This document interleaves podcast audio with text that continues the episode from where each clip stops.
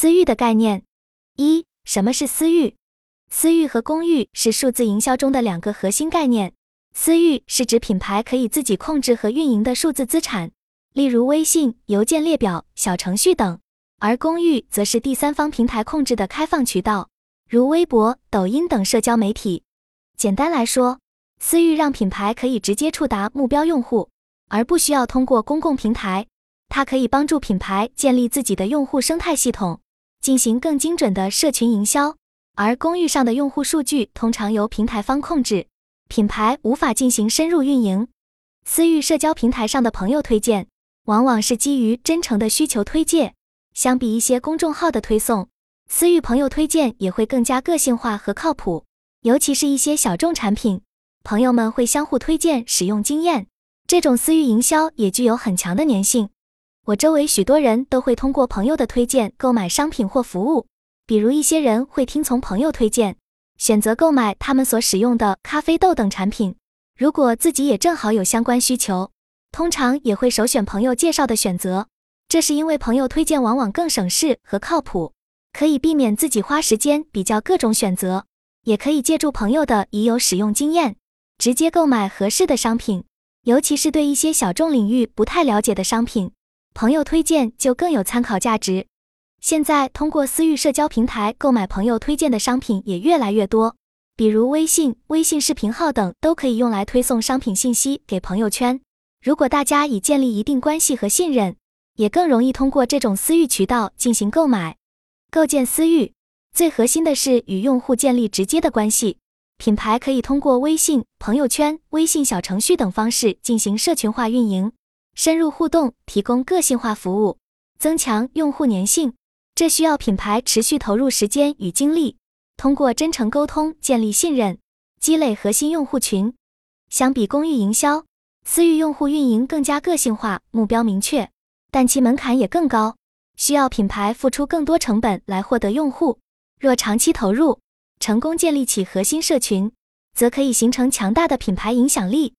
公域适合扩大品牌认知度和新用户获取，而私域适合针对核心用户群进行精细化运营。私域和公域营销应该结合运用，发挥各自优势。只有两者得当平衡，品牌才能达到互补效应。具体到运营方面，品牌可在公域平台进行创意推广，然后引流到私域进行转化。也可以先通过私域积累核心用户，然后辅以公域来扩散影响力。不同品牌可根据自身情况选择合适策略。当然，在私域运营中也需要注意合规性，过度商业化可能会降低用户粘性，需要掌握好内容与推广的平衡，同时要保护用户隐私，合理运用数据。只有持续优化运营，私域营销的效果才能持续提升。总之，在这个信息爆炸的时代。朋友推荐仍然是很多人选择商品的重要来源。通过朋友的经验分享，可以省去自己大量比较时间，直接购买到合适的商品。二、私域与公域的区别，它特点和优势是什么？与公域相比，私域的最大优势在于可以进行精准营销，更好的把握目标用户。私域通过微信、朋友圈等渠道形成自有的小圈子，可以聚集兴趣爱好相近的用户。这种私域流量更为稳定，用户粘性更强，也更容易形成重复购买。相反，公寓则更依靠社交媒体、视频平台等第三方渠道进行流量聚合，这种流量更加泛化，不能进行深入运营，用户粘性较弱，所以公寓更适合推广一些单价便宜的标准化产品，而私域则可推广定制程度更高、价格更高的产品。数据显示。私域平台的客单价也明显更高，这反映了私域用户的价值，他们更依赖于对品牌的信任进行消费。私域用户与商家的关系也可能上升到朋友的高度。换言之，公域适合品牌营销的宣传和拓展阶段，用于获取更多潜在用户；而私域则更适合进行精准运营、用户维系，将目标用户转化为忠实客户。理想状态是公域流量输入。私域流量输出，两者形成闭环。不同的企业规模在运营模式上也可以有所侧重。小微企业更适合通过私域社群进行运营，因为他们与用户距离更近，可以根据不同需求进行个性化服务。这也是大企业难以做到的。无论采取何种模式，重点都是通过真诚沟通建立用户信任，而非生硬营销。只有如此，品牌与私域用户才能建立长期稳定的关系。当然，在私域建设方面，不同品牌也需要根据自己情况采取不同策略。对于一些大品牌，则可以充分利用明星效应，找大 V 进行私域运营；而小众品牌则需要更多通过口碑传播获取用户。无论采取何种途径，核心都是能否获得目标用户的信任。同时，从用户角度看，不同人也会有不同偏好。追求个性化商品的用户会更偏爱通过私域渠道进行购买，而对于一些大众商品的消费者，则可能仍依靠公域平台。总之，无论是对品牌还是对于消费者而言，私域与公域都各有优势。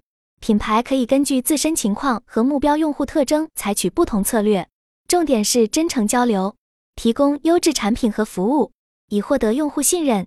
两者只有实现良性互动，才能取得最好的营销效果。而对用户而言，如果是通过朋友推荐或直接与商家交流，往往更好判断产品质量。但同时，这也需要用户投入更多时间成本，所以用户需要评估自身需求，平衡选用公域和私域渠道。三、私域的发展历程，私域的萌芽可以追溯到早期的 QQ 时代，人们通过 QQ 群、QQ 空间等方式进行社交，并开始出现线下聚会进行商品推销的雏形。二零零九年，微信诞生后，它具有社交和支付双重功能。真正催生了私域电商的蓬勃发展。二零一一至二零一四年被视为私域一点零时代，微商在朋友圈崛起，微信支付的出现使闭环电商成为可能。二零一四年，微商一词兴起，微信朋友圈成为主要销售渠道。这一时期，私域还比较粗放，很多人都在朋友圈推销商品，导致信息泛滥。二零一五至二零一七年，标志着私域二点零时代的到来。先行者开始建立自有的生态系统，出现微店、微商城等交易平台。这时，传统电商和实体店也加入私域建设的行列，私域电商开始有了自己的生态系统。二零一八年以后，私域电商进入三点零时代，成为各大平台竞相争夺的领域，商业模式不断升级创新，私域的重要性日益凸显。现在，微信群、视频号等又成为重点发展方向。平台与商家都在探索更有效的私域运营模式。总体上看，私域电商发展至今已有十余年历史。它基于满足用户便利性的需求而逐步演进，建立私密关系和用户信任仍将是其核心。私域电商也在不断完善，使私域流量更有价值。相比早期粗放式运营，现在私域电商更注重提供优质内容，而非简单销售。这需要商家投入大量时间打造自己的知识付费内容，真正解决用户痛点。只有那么做，才能获得用户的信任，实现商业转化。不同品牌也需要根据自己情况选择适合的私域平台。先有平台中小红书更受女性用户欢迎，以海外购物起家的用户对高价格产品接受度较高。抖音、快手则更适合明星和网红带货。不同私域有不同用户基础，当然。过度商业化也有损私域效果的风险，需要保持内容与推广的平衡，避免用户产生压力。私域运营还需要结合线下活动，使用户关系更上一层楼。只有深入理解用户，私域运营才能真正发挥效果。如何玩转私域？一、哪些类目适合做私域？如今私域电商已经遍及各个品类，从服饰鞋帽到美妆饰品，从食品到家居用品。只要找到目标用户群，哪类商品都可以进行私域运营。以服装类目为例，一些服装品牌通过私域渠道就可以实现线下门店几倍的销量。即使是从事批发的商家，也可以通过私域平台进行尾单处理。这显示出私域对于不同行业的强大商业价值。只要商家愿意投入时间和精力进行社群运营，保持与用户的高频沟通。私域电商对各行各业都将是一个巨大的蓝海市场，这也是所有品牌都在积极布局私域的重要原因。私域这一渠道模式对商品品类其实没有限制，选择一个自己擅长并且对用户有价值的方向进行私域建设就可以。重点是要持之以恒地进行有效运营，并且明确自己的目标用户群体，比如年轻时尚群体、家庭主妇群体等，然后提供适合他们的商品。不管卖什么产品，积累起一批粉丝级的铁杆用户就非常宝贵。当然，不同行业进入私域也需要具备不同的能力。对于一些需现场体验的服务业来说，可能需要先通过内容建设积累用户，再引流到线下。如果一开始就简单直接的销售，比较难以获得用户信任。而对于一些标准化产品，则需要在同质化竞争中找寻自己的定位，比如提供更优质的客户服务，才能在私域脱颖而出。不能一味追求低价，否则很容易被价格战拖累。从用户角度看，不同群体也有不同偏好，即使在公域取得了一定口碑，也不一定适合私域销售。这需要具体分析，把握目标用户喜好。在内容方面，专业领域知识的整合运用也是私域可以发力的点。结合行业洞察力，从多个维度传递有价值内容，用户才会有学习和交流的动力。这需要商家持续投入，才能真正建立私密关系。想做好私域，选择一个适合自身的方向，持续进行有效运营是关键，也需要具备一定的用户洞察力。